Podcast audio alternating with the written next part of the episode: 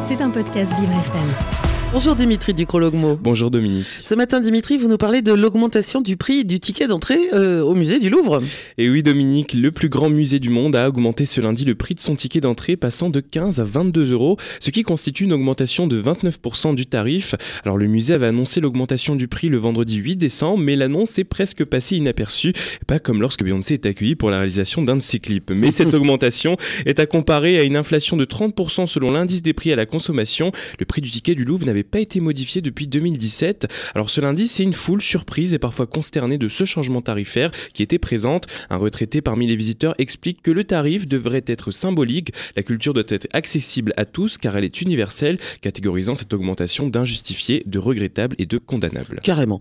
Pourquoi le Louvre a-t-il augmenté son tarif d'entrée, Dimitri? Alors le Louvre justifie cette nouvelle tarification pour maintenir la qualité d'accueil. Alors on a peu d'informations en réalité sur les intentions du musée car la direction a décliné la totalité des demandes interviews sur le sujet. Les communicants de l'établissement ont juste pour mission de rappeler que la véritable augmentation est plutôt de 5 euros et non pas 7 au motif que la quasi-totalité des visiteurs réservés sur internet où l'achat revenait déjà à 17 euros car réserver sa place était plus cher que de l'acheter sur place. Par ailleurs, le Louvre temporise cette augmentation en rappelant que plus d'un Français sur deux entre gratuitement au musée. Cela concerne par exemple les ressortissants de moins de 26 ans dans l'Union européenne, les demandeurs d'emploi ou par exemple les détenteurs ou détentrices d'une carte de presse. Mhm. Et les personnes visées par cette augmentation sont finalement donc les personnes dites dans la vie active, mais surtout les étrangers.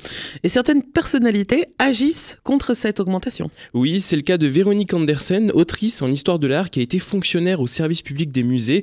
Et elle a lancé une pétition qui atteindra les 1000 signatures où elle explique que l'injustice de cette augmentation est énorme, comme si avec les Jeux Olympiques, les étrangers étaient une manne dont il faut profiter. Car si le prix du Louvre augmente, ce n'est pas sans rappeler l'augmentation du prix du ticket de métro, passant à 4 euros durant les JO contre 2,10 euros, et le prix moyen d'une nuit d'hôtel en Ile-de-France est passé de 169 à 699 euros, selon un relevé de l'Office du tourisme en septembre. Donc finalement, on peut très bien imaginer que le Louvre saisisse l'opportunité offerte par les JO pour augmenter ses recettes. Effectivement, d'autant plus qu'une deuxième entrée du musée, en plus de celle avec la pyramide inaugurée en 1988, est en projet pour permettre d'étendre les horaires d'ouverture du musée et non pas la capacité d'accueil puisqu'un plafond de 30 000 visiteurs par jour reste fixé.